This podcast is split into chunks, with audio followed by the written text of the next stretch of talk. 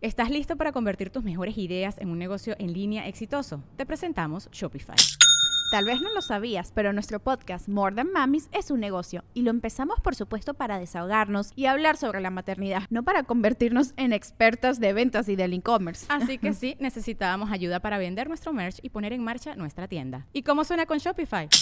Llegó otra venta. Shopify es la plataforma de comercio que está revolucionando millones de negocios en todo el mundo. Ya seas un emprendedor desde tu casa o desde donde sea, Shopify es la única herramienta que necesitas para iniciar, administrar y hacer crecer tu negocio sin dificultades. Con Shopify puedo gestionar pedidos, envíos y pagos desde cualquier lugar, brindándote toda la información y estadísticas de tus ventas al detalle. Regístrate para un periodo de prueba con tan solo un dólar al mes en shopify.com barra sonoro, todo en minúsculas Ve a shopify.com barra sonoro para llevar tu negocio al siguiente nivel. Shopify.com barra sonoro. Nuestra invitada ha nadado entre tiburones, pero no los tiburones del mar, que sí, de repente muerden a la gente, pero esos son casos muy raros. Ha nadado entre tiburones de los que muerden de verdad y todos los días. Me refiero a grandes inversionistas, a grandes empresarios a través de Shark Tank. Ella a los cinco años descubrió cómo hacer negocios, pero su gran pasión en la vida ha sido el empoderamiento de las mujeres, buscando equilibrar la balanza en el mundo de los negocios, demostrando que las mujeres pueden construir empresas más conscientes y que tengan como objetivo no la acumulación del dinero, sino el bienestar social. Tiburona, podcastera, autora de libros, conferencista internacional, es de verdad, de verdad una mujer extraordinaria. Esta historia de éxito es de Ana Victoria García, episodio 164. Comenzamos. El podcast de Marco Antonio Regil es una producción de RGL Entertainment y todos sus derechos están reservados. Fue la primera mujer tiburona en Shark Tank México. Fue nombrada también por la revista Forbes como una de las 100 mujeres más poderosas de México en su edición 2016, galardonada por la revista Fortune y por la Embajada de Estados Unidos por su trayectoria e impacto social, entre muchísimos otros reconocimientos. En 2012, en la sala de su departamento, inició Victoria 147, la aceleradora más grande de México, la primera academia de negocios para mujeres en México y casi nueve años después ha logrado impactar a más de 15 mil emprendedoras, no solo en México, sino en América Latina. Ha formado parte del consejo consultivo de más de 40 empresas. Su pasión es llegar a equilibrar el mundo de los negocios y que a través de la contribución de las mujeres logremos algo que nos urge, un mundo cada vez más humano y consciente desde Austin, Texas, hasta New York, New York, recién mudada a su nuevo departamento. Mi querida tiburona Ana Victoria García, ¿cómo estás, amiga? Hola Marco, feliz de estar aquí, de platicar y de pues echar chisme, ¿no? De pasarla a gusto. E-, echar chisme. El primer chisme que te quiero preguntar es, a ver, tú empezaste a ganar dinero dibujando un perro. O sea, tu, habilidad de los negocios empezó dibujando perros, ¿o cómo está? desde chica, mano, porque te voy a decir, tengo el gran ejemplo de mi mamá. Mi mamá es emprendedora y de chica yo de pronto iba por los pasillos de las jugueterías y decía, mamá, quiero este topollillo. Y mi mamá, pues cómpratelo tú. Y yo, pues no seas culé, mamá, tengo seis años, ¿no? O sea, ¿qué onda? Encuentra cómo puedes hacer dinero. Y entonces decía, pues perfecto, vamos a encontrar la manera. Entonces alguien llegaba, no sé, la, chava que nos ayudaba en la casa a hacer la limpieza faltaba, decía, mamá, ¿cuánto me pagas por, por hacer yo el baño? O, ¿sabes? Cualquier, cualquier oportunidad en donde yo pudiera agregar valor. Y entonces ese perro fue justo en la escuela que yo, ojeando el cuaderno de matemáticas, ¿no? Veo, el libro, perdón, que en la página, no sé, 153 hay un perrito que me gusta y digo, pues lo voy a calcar, lo voy a colorear y lo empecé a vender. Y mis amigas lo empezaron a comprar. Y me acuerdo que pensaba, te tienes que apurar porque el changarro se te puede acabar rápido, porque si a la semana vemos cinco páginas, pues en diez semanas vamos a llegar ahí y nadie va a quererte comprar el perro. Esa era mi, mentalidad. Entonces, sí, desde chiquita, donde veo business, no había los K-Swiss, ya sabes que no llegaban a México, yo los conseguía y los vendía en mi escuela. Hacía este, collares con chaquiras y se los vendía a mis tías y de todo hacía desde chiquita. O sea, eso fue un regalo enorme, más que tu mamá te haya regalado el juguete que diga, ok, pues aprende a hacer dinero para que te compres el juguete. Ese fue mejor regalo que comprarte el juguete. Me dio hambre y yo creo que es uno de los factores de éxito. Cuando tienes hambre y no hambre, hambre literal, ¿no? Hambre biológica, hambre de hacer las cosas, hambre de lograr, hambre de ambición, hambre de, de libertad. Yo creo que eso es lo que más soñaba de chiquita soñaba con ser adulto para poder tomar mis propias decisiones y tener libertad. Y, y en Shark Tank te metiste, como decía yo, no con los tiburones que nada más salen en las películas y no hacen nada, más bien los humanos son los que andan matando tiburones en el mar. Pero estos tiburones de verdad del, del Shark Tank eh, México es un mundo tradicionalmente de hombres, es un mundo donde hay una crítica terrible, es un mundo donde históricamente ha habido una discriminación terrible hacia las mujeres. Y te metiste ahí y ¿qué fue lo que sentiste? ¿Qué fue lo que viviste? ¿Hubo algún momento en que dijiste, ¿qué hago aquí? ¿En qué momento se me ocurrió meterme a este programa de televisión? Te cuento un poco la historia. Yo tenía 30, 31 años y de pronto me habla rarísimo porque nunca contesto números desconocidos. Esa vez contesté y me dice, hola, soy Kiren, productora de Shark Tank México. No había aparecido, era la primera vez que iba a salir el programa. Y te quiero como tiburón. ¿Ok? Me levanté los chones y dije, ok, hablemos, ¿no? O sea, porque yo estaba impactada. Vamos a tomar un café. Me dice, órale, esta es la información, esto es lo que necesitas, no sé qué, ta, ta, ta, ta, ta, ta. Le digo, necesito pensarlo. Me dijo, sí, pero piénsalo rápido porque el lunes empezamos a grabar. No sé, era una semana después, ¿no? Y yo dije, chale. Y entonces empezó Diablito, Angelito. Diablito diciendo el síndrome del impostor. Tienes 31 años, o sea, ¿qué vas a hacer tú con esos millonariazos, no? Este, apostando por empresas y el, y el angelito, pero pues esto llevas haciendo los últimos 10 años de tu vida, sabes hacerlo y no puedes dejar esa oportunidad. Entonces, yo dije, si algo tengo de mantra es, nunca voy a perder una oportunidad por miedo. Entonces, pues, aún con miedo, pues hazlo y salté. Y no pensé demasiado, llegué allá a grabar y empezamos a grabar y era cansadísimo, porque llegabas a las seis, siete y media de la, seis, siete de la mañana y pues te ibas más o menos como a las ocho de la noche y proyecto tras proyecto tras proyecto. Entonces era mentalmente muy cansado. Y pues claro, llegó un punto en el que yo digo, me metí al baño a llorar, a decir, ¿qué hago aquí? Porque yo estaba esta chavita, ¿no? Que claro que sabía evaluar proyectos, pero de pronto algo que me dio Shark Tank fue un aprendizaje de un antes y después, porque esa primera temporada, yo lo que no entendí es que debí de haber resaltado lo que era yo, Ajá. Ana Victoria emprendedora y estar en mi piel. Lo que intenté fue como que ser un mini los demás, y eso estuvo mal. Ese impostor, ¿sabes?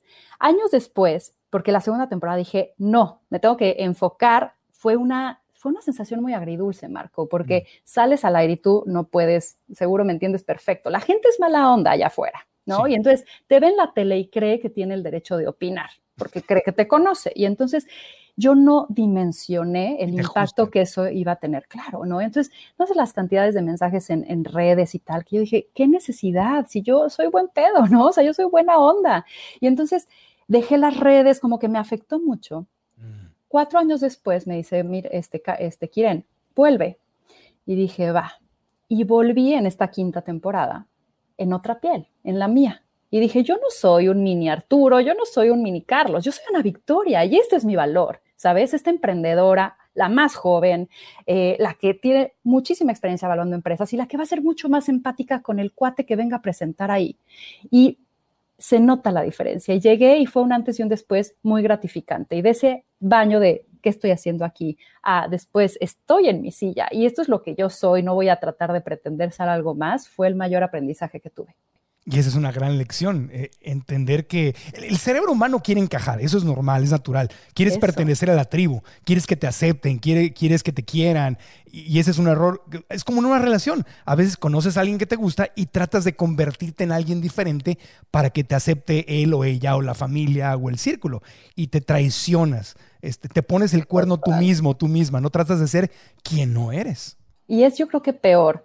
O sea, la verdad es que aprendí que prefiero que no me quieran por quien soy mm. a que me quieran por alguien que no soy, ¿sabes? Es como pues, ser auténtica. Además, tratas de llenar unas expectativas que alguien más tiene, eso es vacío, ¿no? O sea, eso es algo además que es inagotable. Entonces, la verdad es que ha sido un gran este, crecimiento personal y que me ha dado muchísima seguridad. Y ahora la gente llega a Shark Tank con mucha hambre, repetimos, no hambre de tengo, tengo ganas de comerme una torta o una milanesa, no, no, no, tengo hambre de que inviertan en mí, tengo este sueño eh, en el cual me he gastado mis ahorros o, mi, o, renuncié a mi trabajo para perseguir este sueño, este mundo del emprendedor que es aventarse sin red de protección y llegan con el hambre de recaudar dinero, de hacer la famosa pichada de elevador, aquí está mi pichada, por favor invierte en mi negocio eh, y, tienen esa sed de éxito. Y, tú les dabas lo que para muchos era su peor pesadilla. Te volviste la reina del estoy fuera, que es la peor palabra que pueden oír la gente que va a presentarles el, negocio. Pero hasta te, hasta te hacían bullying en redes sociales. Hay videos ahí de... Estoy fuera, yo estoy fuera, yo estoy fuera. Estoy fuera. Yo también estoy fuera. Estoy fuera. Yo estoy fuera. Estoy fuera, estoy fuera, estoy fuera. Yo también estoy fuera. Lady, estoy fuera. Claro, Marco. y te voy a decir, la verdad es que a ver, yo empecé Victoria 147 sin nada. O sea, en mi sala, sola, sin inversión, sin socios. Yo sé lo que es ganar y lo que cuesta cada peso. Entonces, si voy a invertir en una empresa, esa empresa tiene que tener un gran potencial, le tengo que ver un gran futuro, tiene que tener súper química el emprendedor conmigo, como para que diga, este peso te lo voy a invertir a ti y lo voy a dejar de invertir en Victoria 147, ¿sabes? Con ese pensamiento crítico hago mis inversiones. Entonces, esto no es filantropía, esto no es, ay, me caíste bien, ay, porque muchos dicen, es que no los ayudas. A ver, espérate, aquí nadie está esperando ayudar a nadie. Es un win-win, eso es negocios, ¿no? Un bienestar, es generar bien, pero que, con que todos ganemos, ¿no? Entonces, si Lady estoy fuera, tendría que estar más allá, ¿no? O sea, no tenemos que entrar a todo lo que los demás piensen que tenemos que entrar. Y estoy muy orgulloso de ser Lady estoy fuera. Sí, bueno, pero también, también en la versión en inglés está Mr. Wonderful, el, el, el, el calvito, el peloncito, que siempre dice I'm out, I'm out. Y es, el, y es el más duro de todos. Lo pueden hacer llorar. Yo vi un episodio donde lo hicieron llorar y dije, aquí sí lo van a doblar. Pero me acuerdo que dijo, me caes bien, te deseo lo mejor, me parece que tu historia es maravillosa, pero yo no tomo decisiones con el corazón, tomo decisiones cerebrales y frías porque así es el mundo del dinero. Por lo tanto, estoy fuera. Y yo, ¡ah! ¡Maldito! ¿Cómo, cómo dijo eso?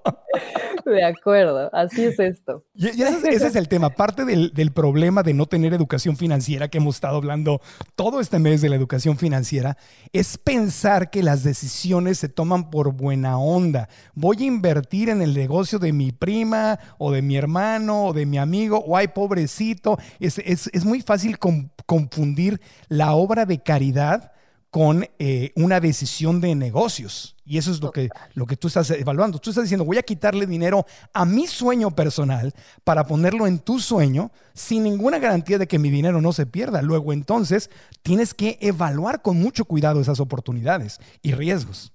Total. Y creo que también los mexas, y no sé si los latinos, yo creo que más los mexas, no aceptamos el no. O sea, como que, como tú dices, es como algo personal.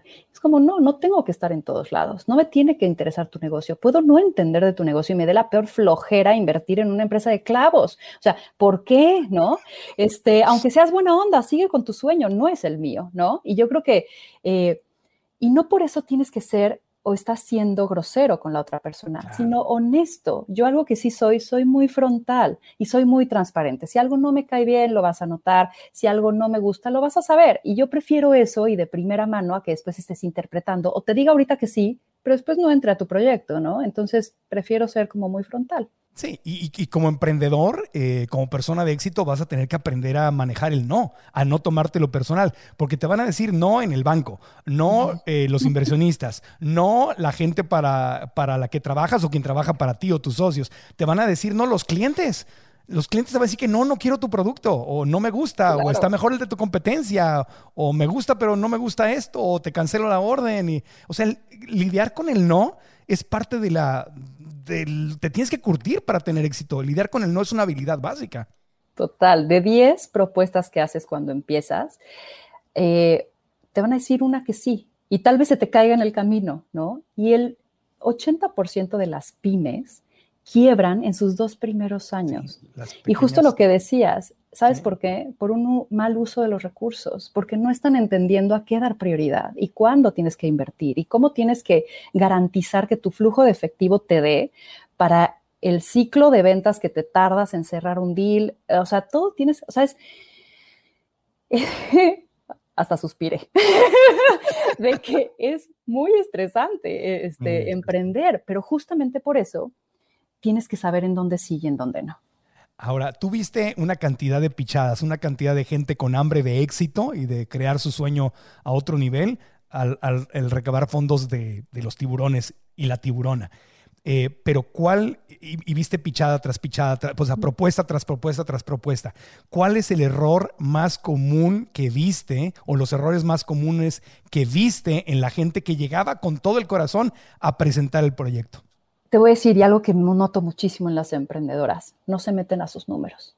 Le tienen miedo, es como, ah, no, ese, ese dato no lo sé, ¿cuánto vendiste el año pasado? Es algo muy básico, ¿sabes? Porque si no, no sabes cómo tomar decisiones. Eh, no sé, déjame lo pregunto con el contador. Y es como, no, no, no, no, no, tu amigo no es el contador. El contador ve el pasado, tú ves el futuro junto con tu financiero o tu mente financiera, ¿no? Entonces, tienes que saber qué pedirle inclusive al contador. Entonces, como emprendedora, tienes que saber y tener una noción de los números. Entonces, cuando llega alguien a pichar y no se sabe su información de cuánto vendió el año pasado, cuánto piensa vender este o su proyección del siguiente, ahí hay como un banderazo rojo, ¿no? Otra es la soberbia. O sea, el cuate que nada de lo que le dices lo toma bien. Es como, no, no, no, eso ya lo había hecho, es que no, eso no es correcto, es que ya lo había probado, es que todo lo hizo, ¿no? O sea, el güey sabe todo. Ese también es como ah, nefasto. O sea, ¿cómo te vas a meter a invertir con un emprendedor que no te va a dejar opinar, ¿no? Es lo peor que puedes tener. Y yo creo que el tercero es eh, cuando no entienden su diferenciador, su propuesta de valor, ¿no? ¿Por qué los hace únicos en el mercado? ¿Por qué los compran? Porque al final del día eso es lo que es tu corazón, es lo que estás ofreciendo allá afuera y por lo cual la gente está dispuesta a pagar por el producto que tienes. Entonces, yo creo que esos son los errores que, que, más veía. Más allá de que sí, que sí, se equivocan, si se les olvida algo, prefiero eso y prefiero la honestidad de un no sé a que se lo traten de sacar de la manga y digas, hijo, este cuate está tratando de maguear cada cañón con sus números, ¿no? Sí, y ahí, tienes tres consejos súper prácticos para decidir si le entro o no le entro a este negocio, y no solo con dinero, de socio, eh, porque a veces entras como socio no capitalista, sino socio con, con trabajo, con tu talento, o incluso de empleado. Si eres un buen empleado y, te consideras una persona con talento y valiosa, también tienes que hacer un casting a tu empresa. ¿Para quién voy a trabajar? Entonces ahí estás, ahí estás viéndolo. Si el líder no tiene números, o sea, no lleva sus números, no tiene claridad con sus números, lo cual se traduce en no es responsable, no conoce su realidad. O sea, no ve sus números. Dos, dijiste, mm, eh, no escucha, es cerrado o cerrada. No escucha, no escucha retroalimentación, todo lo sabe, etc. Y la tercera, no tiene claridad de cuál es su ventaja competitiva. ¿Qué tienes tú que no tienen los demás? Esas son, esa es la, lección que nos das, ¿no? Esas tres cosas. Oye, y ahora, desde que saliste en Shark Tank, no se te acerca todo el mundo a, picharte negocios, la familia, los amigos. No te invitan, no te invitan un date y en, el date, y en el date el galán te empieza a decir, no, es que mira, yo tengo un negocio. El, el, cuaderno aquí de. No, no, no. Sí, sí, claro. O sea, te buscan muchísimo. Y es simpático. También es como una. La verdad es que agradezco mucho esta oportunidad. O sea, porque yo creo que el que tengas una plataforma puede ser muy poderoso si la sabes usar y si quieres transmitir algo positivo, o puede ser algo que te hunda si le metes justo esta soberbia o justo este ego de decir me mareé, me mareé en este, en este ladrillito y mira, soy lo máximo, ¿no? Yo creo que es lo peor que te puede pasar. Pero a mí me funciona porque me río del personaje. ¿Sabes? Es algo que aprendí en esos cinco años de madurez, ese, de ese momento en el baño de llorar a la siguiente temporada que entré y dije, esta es mi silla y aquí yo me la gané, es que me río de ese personaje. Y me dice un amigo, ¿no? Ni te creas lo bueno, ni tampoco lo malo, porque el güey que te escribe te odio, ah, ok, bueno, bien por ti, no me conoces, pero el güey que te dice te amo, tampoco, ¿sabes? Entonces, ni te leves ni te caigas, ¿no? Y aparte es bien fácil criticar, estás en la casa y, tú te metes a YouTube o, estás viendo el programa de televisión y tú, ah, no, ¿cómo dijo eso? Ah, ¿cómo le Pues para ti qué fácil, ¿no? Es este como cuando en los programas de concurso que le dices a la, el, clásico, el, la clásica fórmula del programa de concurso de te, te, te quedas con lo que ya tienes o te arriesgas a la siguiente etapa, ¿no? En minuto para Claro. ganar o cosas así. Claro. Y toda la gente, sí, que siga, que siga, que se arriesgue. Pues yo me volteo siempre, claro, pues si no es tu dinero, ¿verdad? Pierde y todos, uh, qué bruto, ¿no? O sea, Uy, nunca le atinas. Qué mal, no, no, yo no dije que fueras, ¿no? Pero todo el mundo quiere, todo mundo quiere ver la, la historia feliz en este caso de que se aventó, fue por ello, pues claro, si no es, no es divertido. Ahora, el bullying eh, que llega en las redes sociales, ¿te llegó en las redes sociales nada más o llegaste a sentir bullying o discriminación entre los otros tiburones que estaban en el tanque?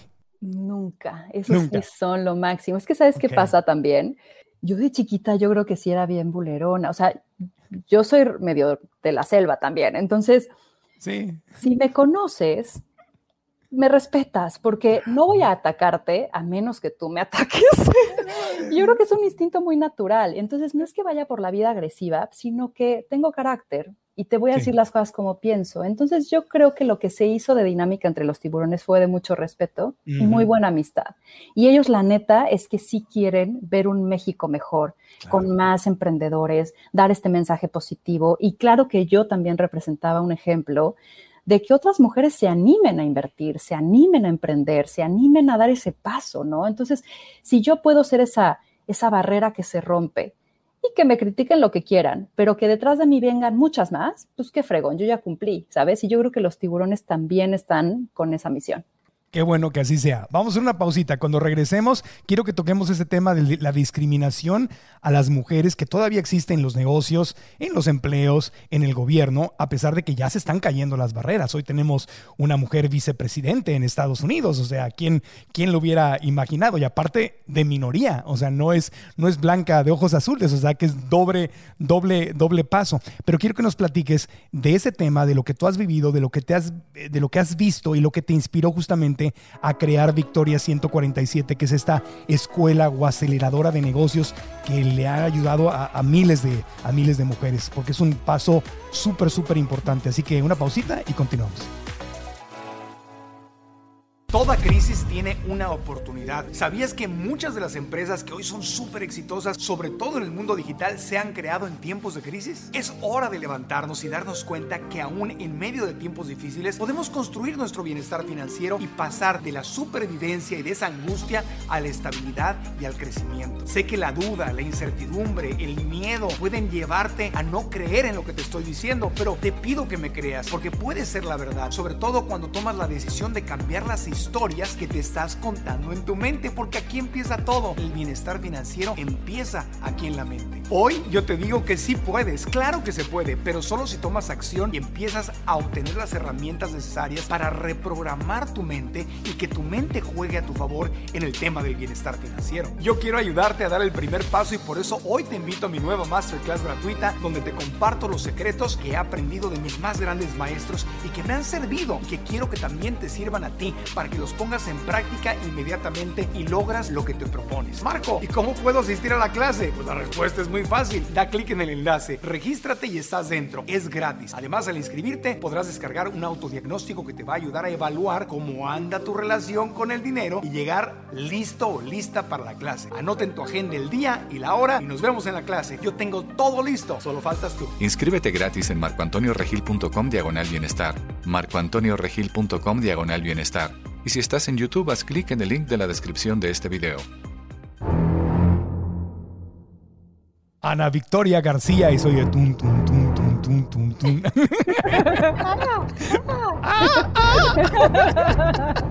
Tiburona, oye, este, eh, Victoria 147, ¿es verdad que tú empezaste este negocio, esta aceleradora de negocios para mujeres, este activismo de ayudar a otras mujeres a alcanzar su éxito financiero? ¿Es verdad que lo empezaste así típico como película en, la, en la salita de tu casa, ahí en el sofá? ¿Cómo empezó? ¿Qué te motivó?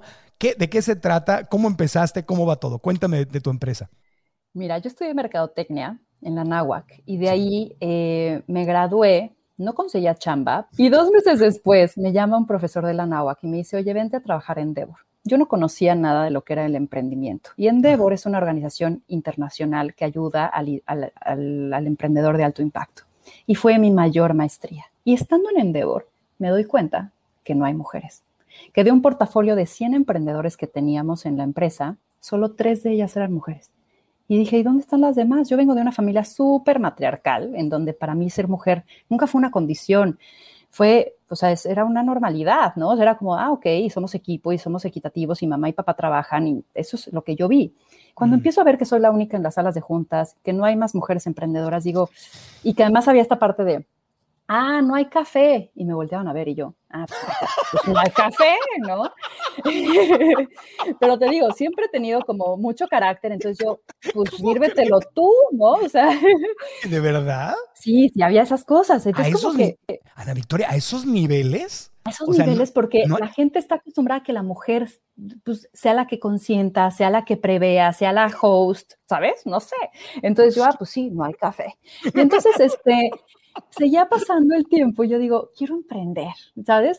Vas contagiándote de tantos emprendedores que tienen sus empresas y sus sueños y por más que les cierren las puertas, les digan que no, ellos siguen levantándose. Digo, quiero un día mirar esa, con esa luz que tiene en sus ojos ese hombre a la hora de decir su empresa.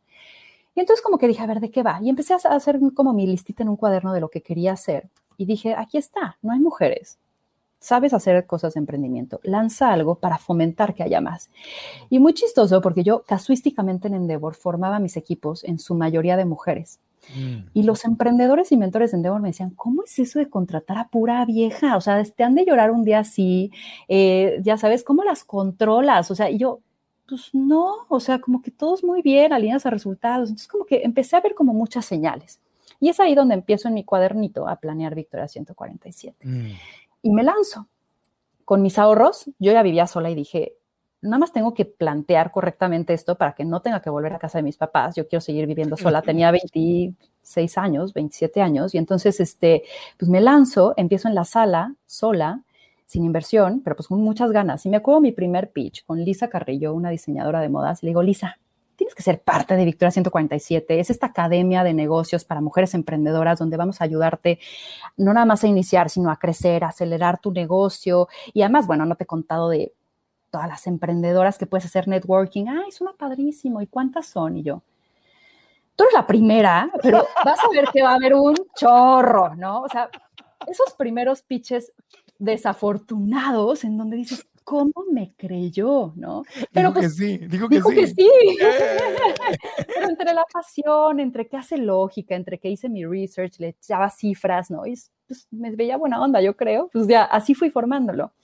Y así nació, con la idea de redefinir el concepto de la mujer actual, de hacer más humana la forma en la que hacemos negocios, en cerrar el gap de diferencia. Hoy en México solo el 19% de los emprendimientos formales son dirigidos por mujeres y, hay muchos factores que lo provocan. Creo que uno es mientras más casos de éxito y más casos de mujeres que queremos nosotros también reflejarnos con, no queremos a la chava que tuvo que llegar sola, fría, eh, triste a esa posición, sino alguien balanceada, alguien que está eh, pues, dejando atrás las frustraciones, brillando profesionalmente, que digamos, ¡Ah! si ella puede, yo también puedo. Entonces, por un lado era dar ese ejemplo y decir, este, este ejército de otras mujeres emprendedoras lo están haciendo.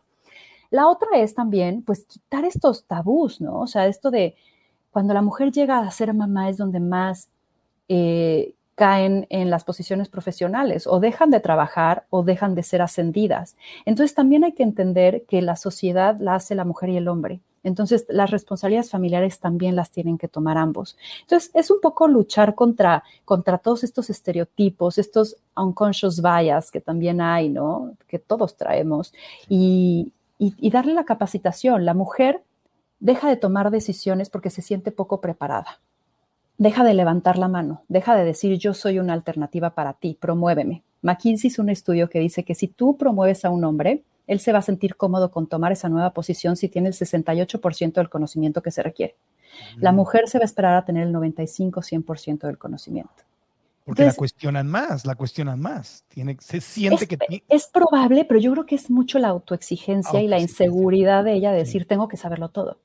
Entonces, si te da, por eso dije, Victoria 147 es esta academia, tanto online como presencial, que te da las herramientas para no sentirte insegura y decir, sí puedo, tengo el conocimiento, aquí estoy, ¿no? Mm. Esto que decías de los estereotipos de las mujeres son muy tristes. Yo crecí en un mundo de puras mujeres, entonces yo no ni siquiera los entiendo porque el único mundo que yo conozco es de puras mujeres. Mi mamá divorciada, eh, eran puras señoras que vendían productos de belleza. Yo crecí entre puras mujeres. Entonces yo no, yo, yo estoy ciego con esto porque nunca, pero he escuchado y he leído que dicen que si las mujeres son, ¿cuáles, son los estereotipos? ¿Por qué, ¿Por qué, supuestamente las mujeres en equipo no pueden mujeres juntas ni difuntas, a, ver, Cuéntanos, ¿cuáles son los, los estereotipos, pensamientos limitantes?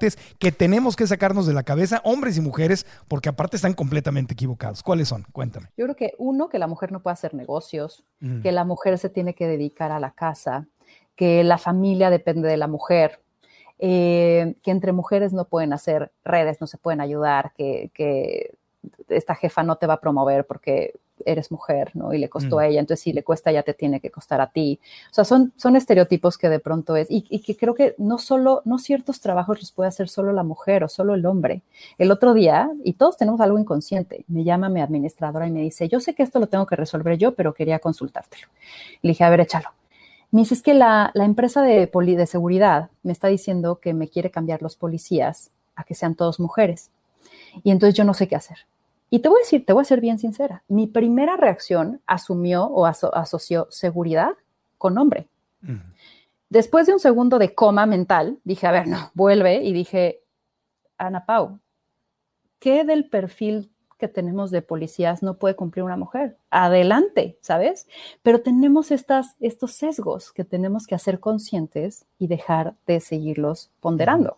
Sí, pero incluso las mujeres traen muchas ventajas sobre los hombres. Yo vi en México cuando quisieron limpiar las aduanas, ¿te acuerdas que antes el tema de la aduana, llegar a un aeropuerto mexicano, si venías de Estados Unidos o de la frontera, era un nido de víboras. Eran puros agentes aduanales que te tenían que sacar, estaban ahí para sacarte dinero.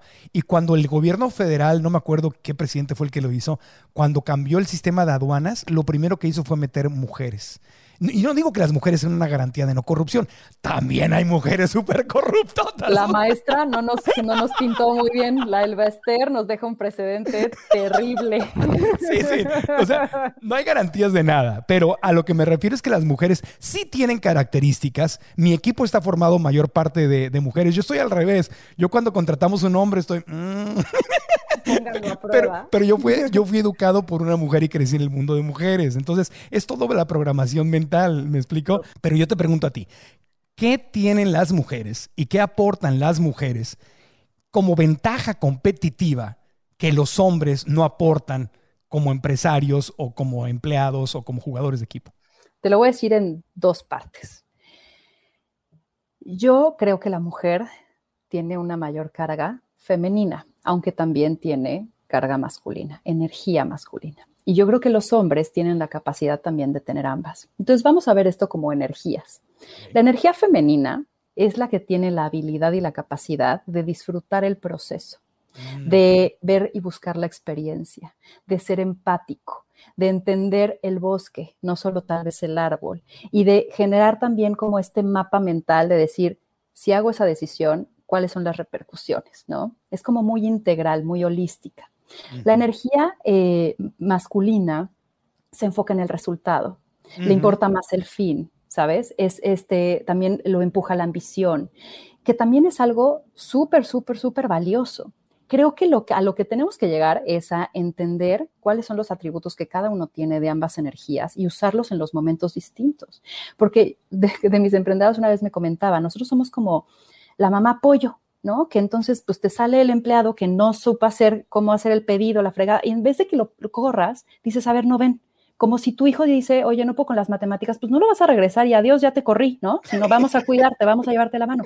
Y yo creo que eso es lo que hace mucho la mujer, es muy maternal también a la hora de llevar a veces sus empresas, entonces genera más empatía, genera como, como distintas esferas. Entonces, vi una vez un TED que hablaba justo de estas energías, masculina y femenina, y decía, imagínate es como tomar un café. Hay veces que lo haces de una forma muy masculina porque quieres el efecto, porque quieres despertar, y hay veces que lo haces mucho más femenino porque te haces tu ritual, trituras el grano del café, te lo sirves, ya sea con prensa francesa, lo que sea, y te lo tomas en un americano más despacio, ¿sabes?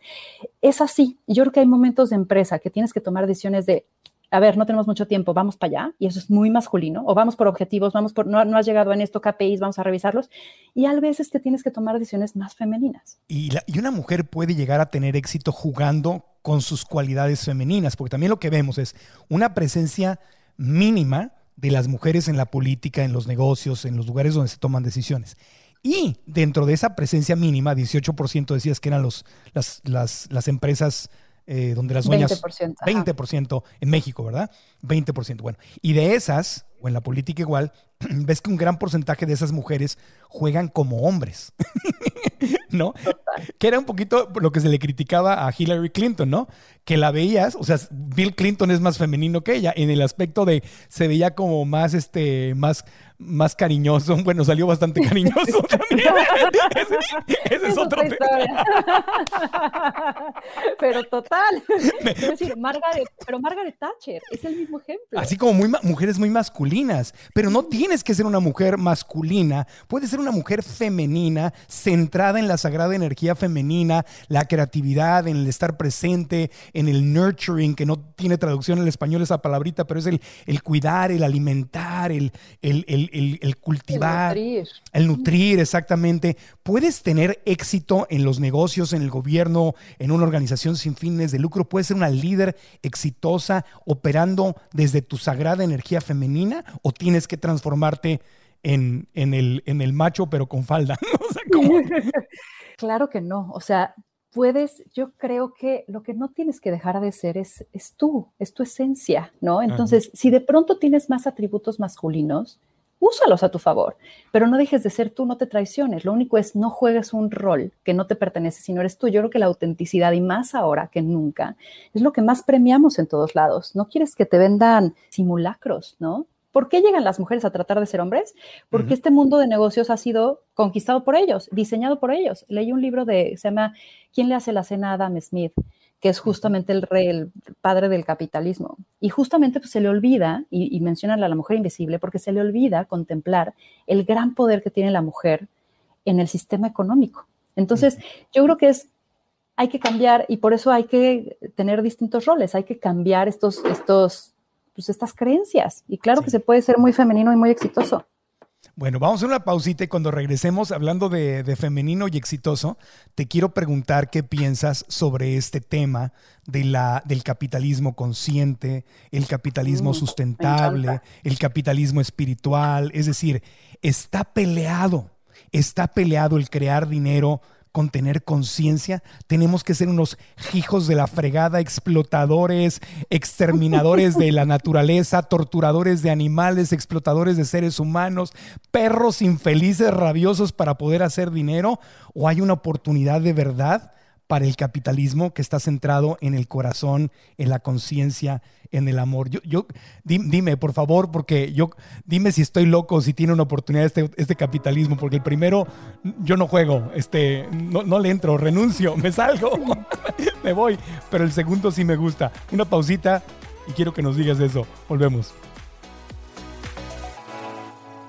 Vamos a jugar las deudas, el dinero, el banco, el abogado, lotería. Puede ser que veas tu bienestar financiero como un juego de niños, pero en realidad es un juego donde te conviene aprender cuáles son sus reglas y lograr que juegue a tu favor. Yo quiero ayudarte en este proceso y por eso he creado esta masterclass gratuita para ti, en donde vamos a descubrir juntos los pasos que te pueden ayudar a crear tu bienestar financiero. ¿Qué vas a aprender en esta clase? ¿Cuál es la mentalidad que te puede llevar a vivir en la pobreza, en la clase media o en la riqueza? ¿Cuáles son los pensamientos que te hacen creer que el dinero es algo malo o que es difícil de obtener? ¿Cómo puedes salir de ese estado donde quizá trabajas y trabajas y trabajas para apenas lograr a que te alcance a terminar el mes? Esta clase es gratis y lo único que tienes que hacer es dar clic aquí y registrarte. Venir a esta clase es una gran inversión porque es algo que no nos enseñaron en la escuela. Así que haz clic aquí y te espero. Inscríbete gratis en marcoantonioregil.com diagonal bienestar. marcoantonioregil.com diagonal bienestar.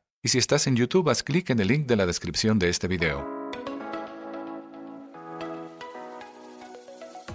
Yo a veces, eh, Ana Victoria García, mi querida este, tiburona eh, con moño rosa, Ese también es un estereotipo. ese es un estereotipo, claro. Bueno, tiburona con corazón.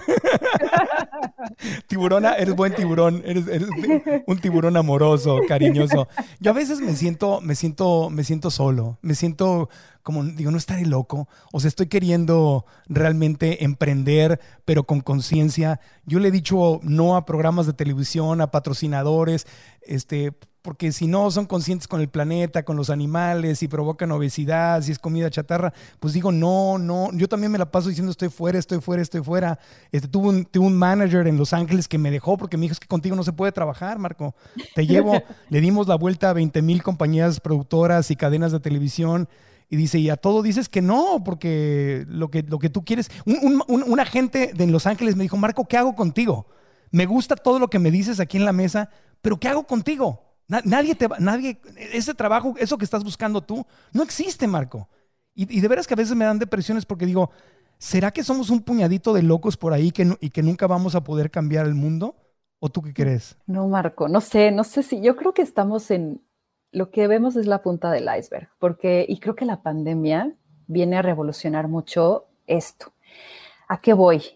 Eh, te mencionaba de este, de este libro, ¿no? Y yo me, como que me pongo mucho a pensar sobre el capitalismo, que es el sistema económico que hoy nos rige, pero que la realidad es que está enfocado en productividad, en generar más, en de qué manera un recurso puede ser mucho más rentable, ¿no? Eh, y se fijan hoy las empresas en el bottom line, que quiere decir la utilidad. Y yo creo que empieza la destrucción de la empresa cuando te empiezas a enfocar que solo te deje dinero y buscas los ahorros tal vez en las cosas que inclusive tal vez le daban una mejor experiencia al cliente, pero a ti ya no te importa porque lo único que quieres ver es que te deje dinero. Entonces, el otro día tuve hace unos años un viaje a Sri Lanka y me encantó ver que no había Starbucks, ¿no? Porque digo, es que ¿para qué viajas tan lejos para conocer una, una cultura local y encontrarte el café que está en la esquina de tu casa? ¿no? Entonces, yo creo que estas empresas que tienen esta visión de conquistadores, Ajá. Eh, y a lo que voy con conquistadores es que además de que tienen una ambición desmedida, piensan que su concepto y su manera de hacer las cosas es la que tiene que reinar en todo el mundo. Yo creo que poco a poco se va a acabar porque nos estamos acabando los recursos. Entonces, estas empresas que se operan como si tuvieran recursos ilimitados en un mundo que tiene recursos limitados, pues tiene que morir. Dos, se están despertando las conciencias, no eres ya el único ya la gente viene a cuestionarse la forma en la que está haciendo las cosas, la forma en la que destina su tiempo, las, las, empresas con las que colabora, eh, en dónde va a trabajar. Y ya el dinero empieza a tener sí una importancia, porque hoy es el único medio en el que nos hemos puesto de acuerdo para un intercambio de bienes, pero ya no es la única forma de tener la felicidad, porque la felicidad es bien relativa, ¿sabes? Es como ¿con qué quieres vivir? ¿Con la billetera de un rico? O sea, teniendo la billetera de un rico. O como si la tuvieras. O sea, tú hoy llegas a Airbnb, rentas un departamento súper bonito en la playa, tal, y es tuyo. ¿Estás de acuerdo? Y te, no te tuviste que ni comprarlo, ni mantenerlo, ni nada. Entonces, ya también las experiencias de un atardecer, ¿qué te lo mejora, no? De poder surfear en la mañana, de meterte al mar en la tarde. Son cosas de recursos naturales que hoy ya valoramos más que comprarte el anillo 15, de comprarte los jeans de moda, de los tenis, ¿no? O sea, como que vienen ya unas nuevas generaciones que se cuestionan si su tiempo lo quieren seguir destinando en esta rueda del ratón, que es como pensar siempre en cómo estás invirtiendo para el futuro, sacrificando tu presente. Entonces, hay una distinta conciencia. Y no solamente sacrificando tu presente, Ana Victoria, sino torturando seres vivos. Lo, decíamos la semana pasada con, el video del, conejo Ralph, ¿no? Que salió, que se hizo súper mega viral y que mucha gente decía, ¿cómo es posible? ¡Qué mal está eso! Sí, sí, pero si estás consumiendo esos productos. Pero está en tu baño. Está en tu baño. Está en tu shampoo, en tu, en tu delineador de ojos, en tu lápiz labial.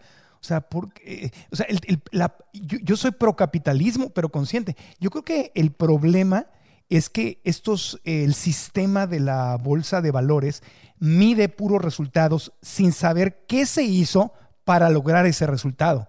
Por eso se llama capitalismo inconsciente, porque es saber cuánto hubo de ganancia. ¿Qué? Lo ¿Qué? demás me da igual. Exacto. ¿Qué se hizo? Eh, ah, hay 300 mujeres en, una, en un sweatshop en, en la India o en China o en México eh, trabajando tantas horas al día y ahí torturaron animales y tuvieron que devastar una selva y contaminaron un río. ¿Eso a quién le importa? Lo que importa es el dinero. Y ese capitalismo, dices, ¿qué, miedo es el diablo? O sea, este, si, existe, si existe el anticristo, pues ahí está, ¿no? Es el, demonio inconsciente al que todo mundo le, le baja la cabeza y sí, señor dinero. Pero no tiene que ser así. Estamos revalorizando el valor, ¿sabes? Estamos empezando a entender a qué le damos valor distinto. Y estamos también teniendo más información. El, o sea, todo lo que es Internet y todas estas instituciones que ya están también pues, señalando, ¿no? A estas empresas que de pronto mentían, ¿no? O sea, cuando mi abuelo fumaba y tuvo muchos problemas de pulmón porque nunca supo que el cigarro era malo. A ver, pudo haber sido más intuitivo, ¿no? O sea, yo creo que ahí si mi abuelo estuviera violento, abuelo, te estás metiendo humo, algo hubiera pasado mal, pero no te decían que era malo, ¿sabes? Lo, lo daban a las, a las este, embarazadas, o sea, había mucha inconsciencia y no había información. Entonces eso, eso va a cambiar, pero como tú dices, no es un cambio de arriba para abajo, es de todos lados. O sea, si yo dejo de consumir ese producto, es el, el mejor, la mejor acción y el mejor significado para poder realmente parar que alguien siga produciéndolo, ¿no? Pero entonces es como, es este círculo vicioso. ¿Por qué este, solo se consumen medios amarillistas? Porque es que es lo que el público quiere, pero entonces, o sea, ¿quién lo para? ¿El público o la empresa responsable? Entonces yo creo que de, de cualquier lado del que estés, todo ayuda. Claro, y tienes que tener una disciplina. Tienes que tener una disciplina. Yo, por ejemplo, voy a comprar un auto, ¿no? Que fue la frasecilla que, que me, que me hizo. Esto estoy, esto estoy fuera. Me estoy fuera. Un auto.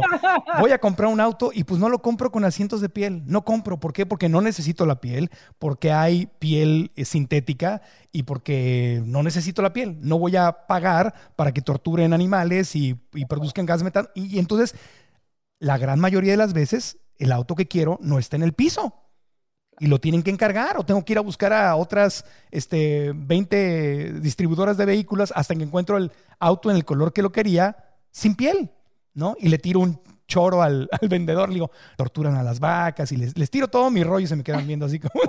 ah, okay.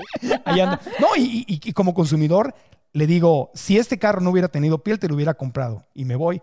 ¿No? Entonces como que les dejé el mensaje porque quiero que le digan al gerente de ventas, Hoy no vendí ese carro porque tenía piel, deberíamos tener carros sin piel. Claro, a veces es más incómodo. Yo compro mucho a granel. Y claro, tienes que llegar con los botes y con las bolsas, ¿no? O sea, para no tener empaques. Eh, yo, por ejemplo, no tengo coche, porque yo vivía antes en, en México, en la, en la Roma, sí. trabajaba en la Roma, ¿para qué tener coche, no? Okay. O sea, este, estas, esas apariencias también y esas, esas, esa frivolidad del aparentar, ¿no? También sí. creo que es muy vacío. Sí, entonces si queremos que el mundo cambie como consumidores, tenemos que poner el pie firme y decir, alto, yo no consumo esto. Y sí consumo esta otra marca, porque aparte es dificilísimo.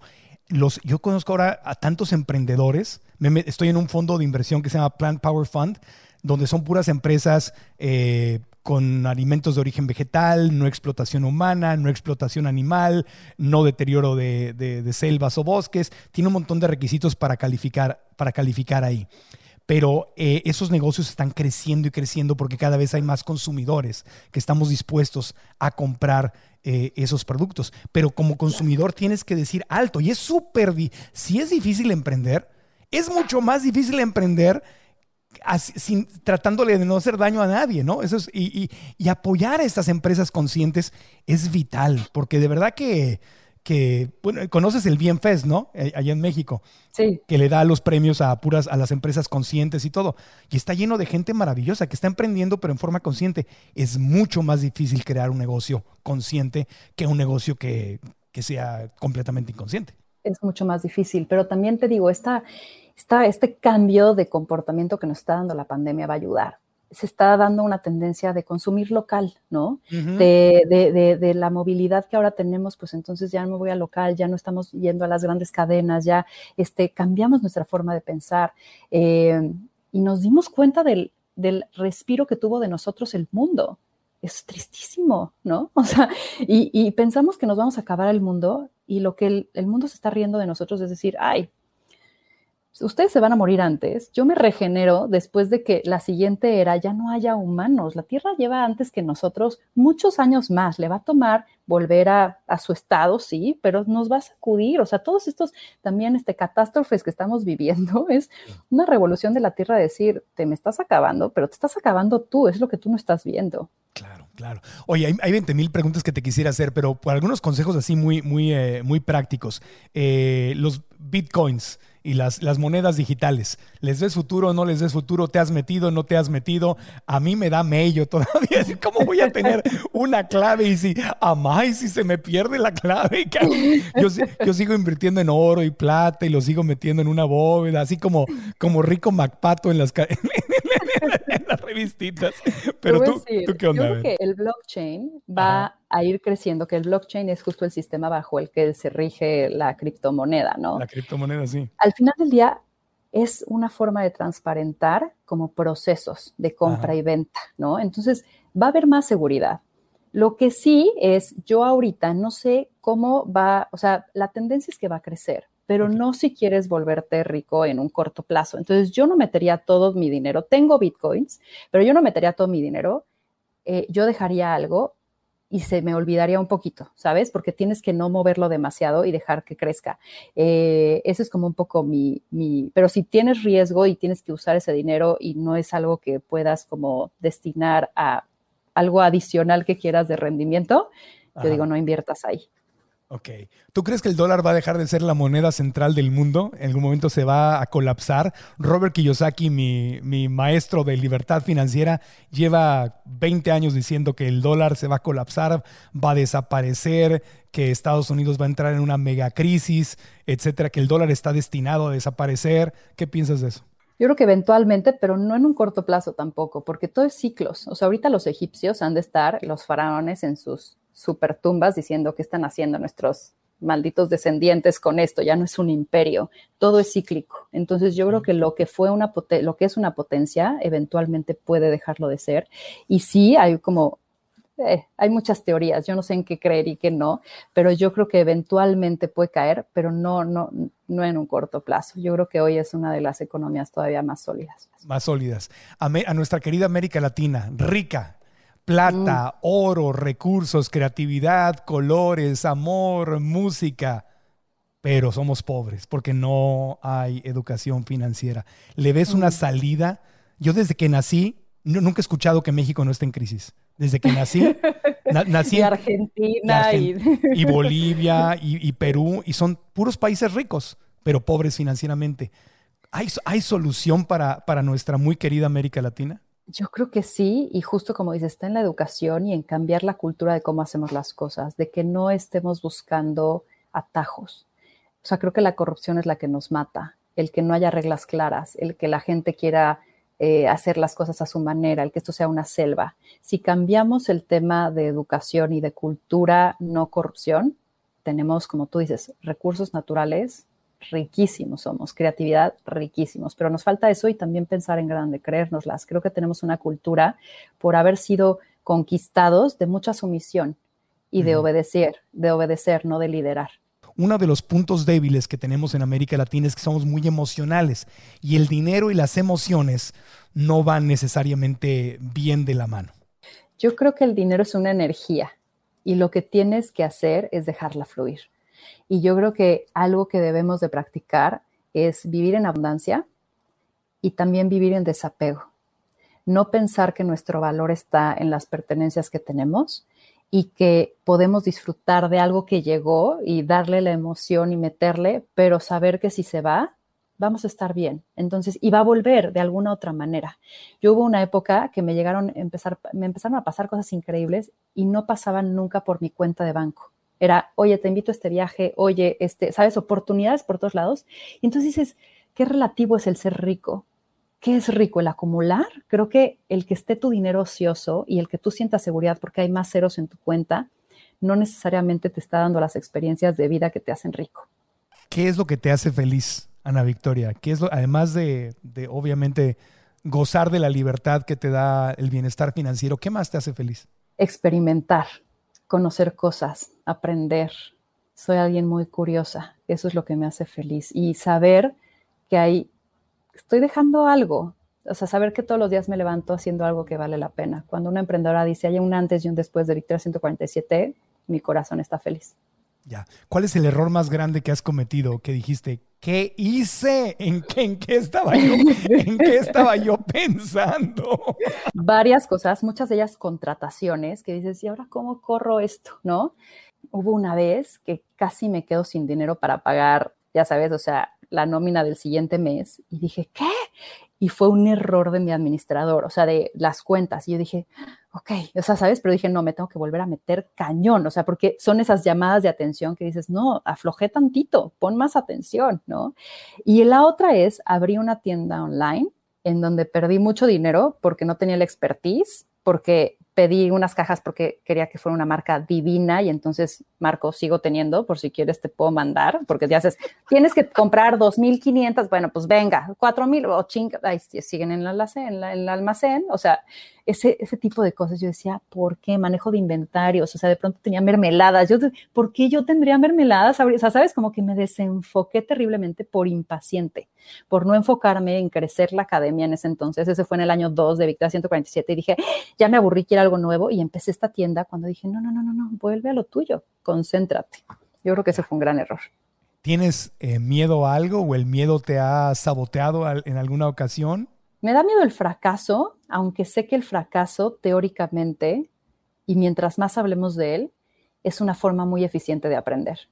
Porque son estas maestrías. ¿Crees que ahorita te voy a volver a pedir un inventario tan alto de algo? No, o sea, eso es una maestría que pagué y literal me costó como eso, ¿no? Y entonces es, es, es una forma muy eficiente de aprender. Entonces, pero claro que me da miedo, me da miedo la muerte, me da miedo el dolor, me da miedo la frustración de que pude haber hecho y no, esos son como mis miedos. ¿Te da miedo eh, que te rompan el corazón? Sé que acabas de salir de, una, de una relación larga, ¿no? De una relación de 10 años más o menos. Pero es, sí, a ver. Eso es fuerte. Si me dijeras cuál es esa cosa que repetirías una y otra vez, es enamorarme. O sea, yo creo que eso es, eh, es vivir. Yo creo que no puedes vivir con miedo porque una vez no te salió porque entonces estás evaluando algo solo por un punto final. Y yo creo que una relación te da muchas cosas y es el camino también. Terminé, viví sola y tuve una relación conmigo increíble y ahorita estoy con otra. Por eso estoy en Nueva ah. York. Entonces estoy en, otra, ah. relación con Juan Carlos. Entonces estoy muy feliz. Qué bueno, qué bueno. Muchas felicidades. Qué, bueno. Me, da mucho gusto. Eh, ¿Qué consejo le darías a las mujeres que están escuchando? Bueno, mujeres y hombres, pero pues más del 80% de quien nos ve y escucha son mujeres que quieren, tienen el sueño de tener bienestar financiero, pero de verdad quieren hacer algo que aman, no quieren rentarse para hacer algo que, no aman. Y, pero, pero no saben por dónde empezar, no saben qué hacer, cómo le hago, dónde le hago, a qué hora le hago. Yo estoy muy ocupada, tengo hijos, a lo mejor estoy muy grande o estoy muy joven. ¿Qué le dirías a las mujeres que nos escuchan? Si es realmente lo que quieres, tienes que darte el tiempo. La principal excusa que tenemos de las mujeres que no entran a Victoria 147 es no tengo tiempo, no tengo dinero. Y yo creo que son dos excusas que puedes resolver. Eh, yo empecé con mi cuaderno y empecé a darme el espacio de, con mucha disciplina, porque ese es otro consejo que les doy, tengan disciplina y no tiren la toalla rápido y lleven a la última consecuencia sus actos, ¿sabes? Entonces, escriban para lo que son buenas, escriban o entiendan qué problema hay allá afuera que puede solucionar. Y tres, quién estaría dispuesto a pagar por él. Y esa es la propuesta de valor. Y de ahí partan, y ahí validen, y ahí platiquen, y vean si tiene realmente potencial. Y después vengan a Victoria 147, porque de aquí las vamos a llevar a la luna. ¿Qué es esto? Eh, ¿Es una escuela en línea? ¿Las llevas de la mano? ¿Tienen que estar en persona? Eh, ¿cómo, le hacen para ser parte de tu academia? Pues mira, eh, Victoria 147 es una academia tanto online como presencial. Tú escoges el formato y puedes estar en cualquier parte, no nada más México, sino Latinoamérica, mercado hispano, en Estados Unidos, en España, lo que sea. Y tenemos distintas etapas, desde la etapa desde cero, que es justo, no tengo una idea, quiero emprender, hasta la de expansión, que es ya tengo una empresa consolidada y quiero llevarla a otros mercados. Y hay programas para cada etapa. Cada uno tiene distintas duraciones. Hay algunos de dos semanas, hay unos de tres meses. Y te damos las herramientas y la comunidad y la red para que puedas emprender y no lo hagas sola, que creo que es el miedo que tienen mucho las mujeres. Ahora, yo sé que no es bueno dar consejos, es de hecho es imposible dar consejos porque este, las preguntas clásicas de ¿en qué invierto? ¿En qué me meto? Pues eso tiene que ver contigo, con tu vida, con tus aspiraciones, con tu situación, con tu tolerancia a la inseguridad. Eso es una pregunta que no se puede responder y no te la voy a preguntar. Sin embargo, nada más por jugar un poquito, dame un ejemplo del negocio más tonto que se te puede ocurrir en este momento y el negocio más inteligente que se te puede ocurrir. Un negocio en que digas, no, no, no, no, no, aquí ni te metas por aquí. Y otro donde digas, mmm, échale ojo, échale ojo porque por ahí puede ser. Primero el tonto. Híjole, yo, eh, yo no prefiero la pregunta que no quieras preguntarme.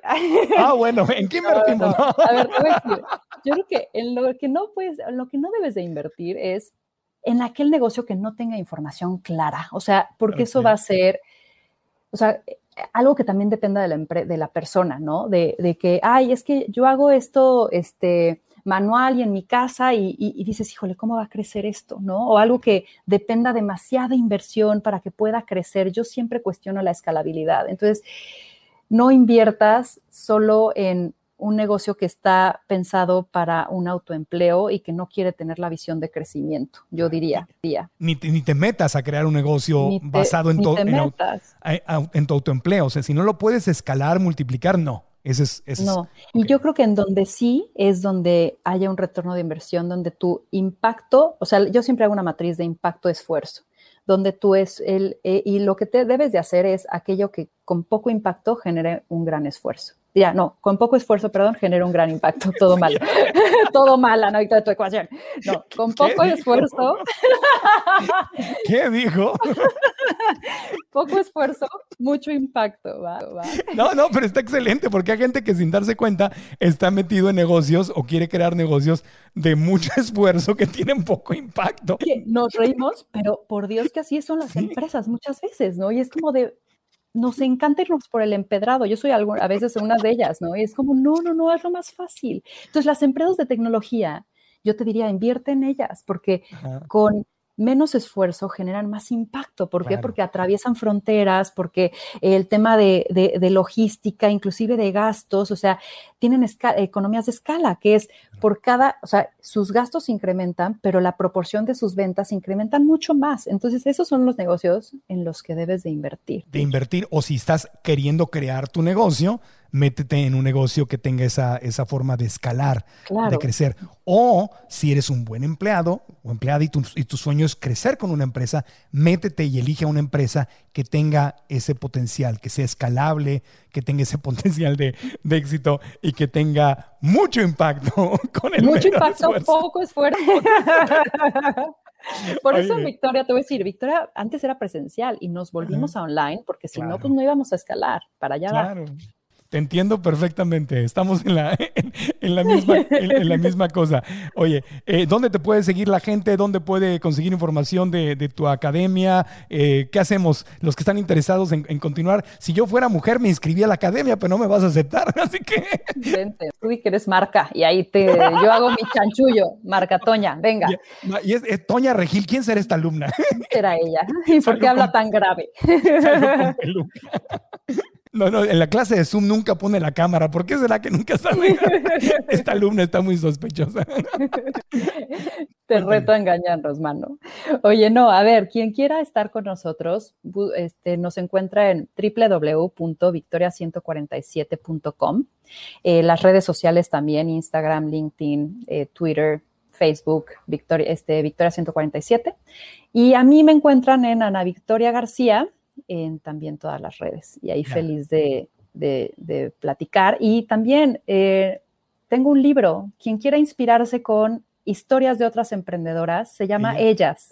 Ellas. La historia, la historia de emprender contada por mujeres. Y hablo de distintas mujeres cómo han emprendido. Y creo que ese es un punto cero también bueno para inspirarte. Maravilloso. Y Victoria 147 es, eh, a, ver, eh, a, ver, cuéntanos, ¿por qué le pusiste así? Porque tiene una historia bonita. Sí, empecé justo, les decía, en mi sala y mi departamento era en Ámsterdam 147, en La Condesa, en la Ciudad de México.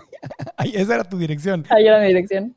Y por eso, y por eso le pusiste así. Victoria. Así, sí, y los números tienen algo padre. El uno es la persona, o sea, el individuo, el cuatro balance y siete la búsqueda de la perfección. Y te digo algo, es muy chistoso. Todas mis casas tienen o el uno o el cuatro o el siete. O sea, está durísimo, está muy, son números que me persiguen. Está bien, pues a tu nuevo novio tatúale el 1, el 4 o el 7 para que ya este, Ya se amarre. quede.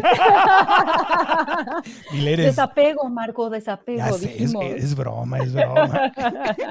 es bromita, hay, que- hay que que se ponga jocoso aquí el asunto.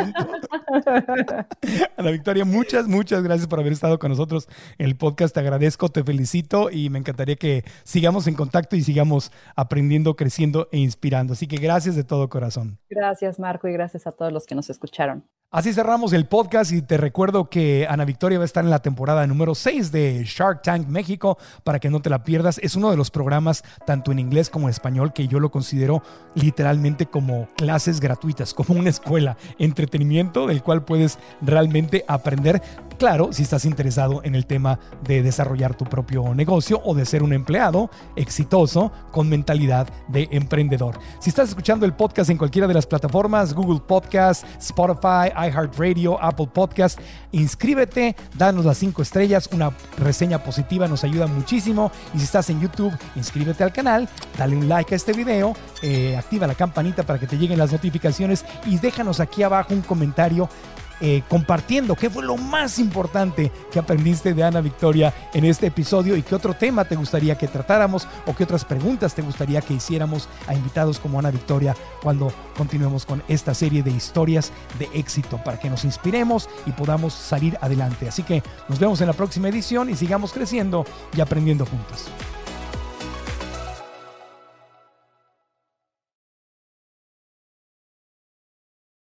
¿Estás listo para convertir tus mejores ideas en un negocio en línea exitoso? Te presentamos Shopify. Tal vez no lo sabías, pero nuestro podcast More Than Mamis es un negocio y lo empezamos por supuesto para desahogarnos y hablar sobre la maternidad, no para convertirnos en expertas de ventas y del e-commerce. Así que sí, necesitábamos ayuda para vender nuestro merch y poner en marcha nuestra tienda. ¿Y cómo suena con Shopify? Llegó otra venta. Shopify es la plataforma de comercio que está revolucionando millones de negocios en todo el mundo. Ya seas un emprendedor desde tu casa o desde donde sea, Shopify es la única herramienta que necesitas para iniciar, administrar y hacer crecer tu negocio sin dificultades. Con Shopify puedo gestionar pedidos, envíos y pagos desde cualquier lugar, brindándote toda la información y estadísticas de tus ventas al detalle. Regístrate para un periodo de prueba con tan solo un dólar al mes en shopify.com barra sonoro, todo en minúsculas. Ve a shopify.com barra sonoro para llevar tu negocio al siguiente nivel. Shopify.com barra sonoro. Lucky Land Casino asking people what's the weirdest place you've gotten lucky? Lucky? In line at the deli, I guess? Aha, in my dentist's office. More than once, actually. Do I have to say? Yes, you do. In the car before my kids' PTA meeting. Really? Yes. Excuse me, what's the weirdest place you've gotten lucky? I never win and tell. Well, there you have it. You can get lucky anywhere playing at LuckyLandSlots.com. Play for free right now. Are you feeling lucky? No purchase necessary. Void where prohibited by law. 18 plus. Terms and conditions apply. See website for details.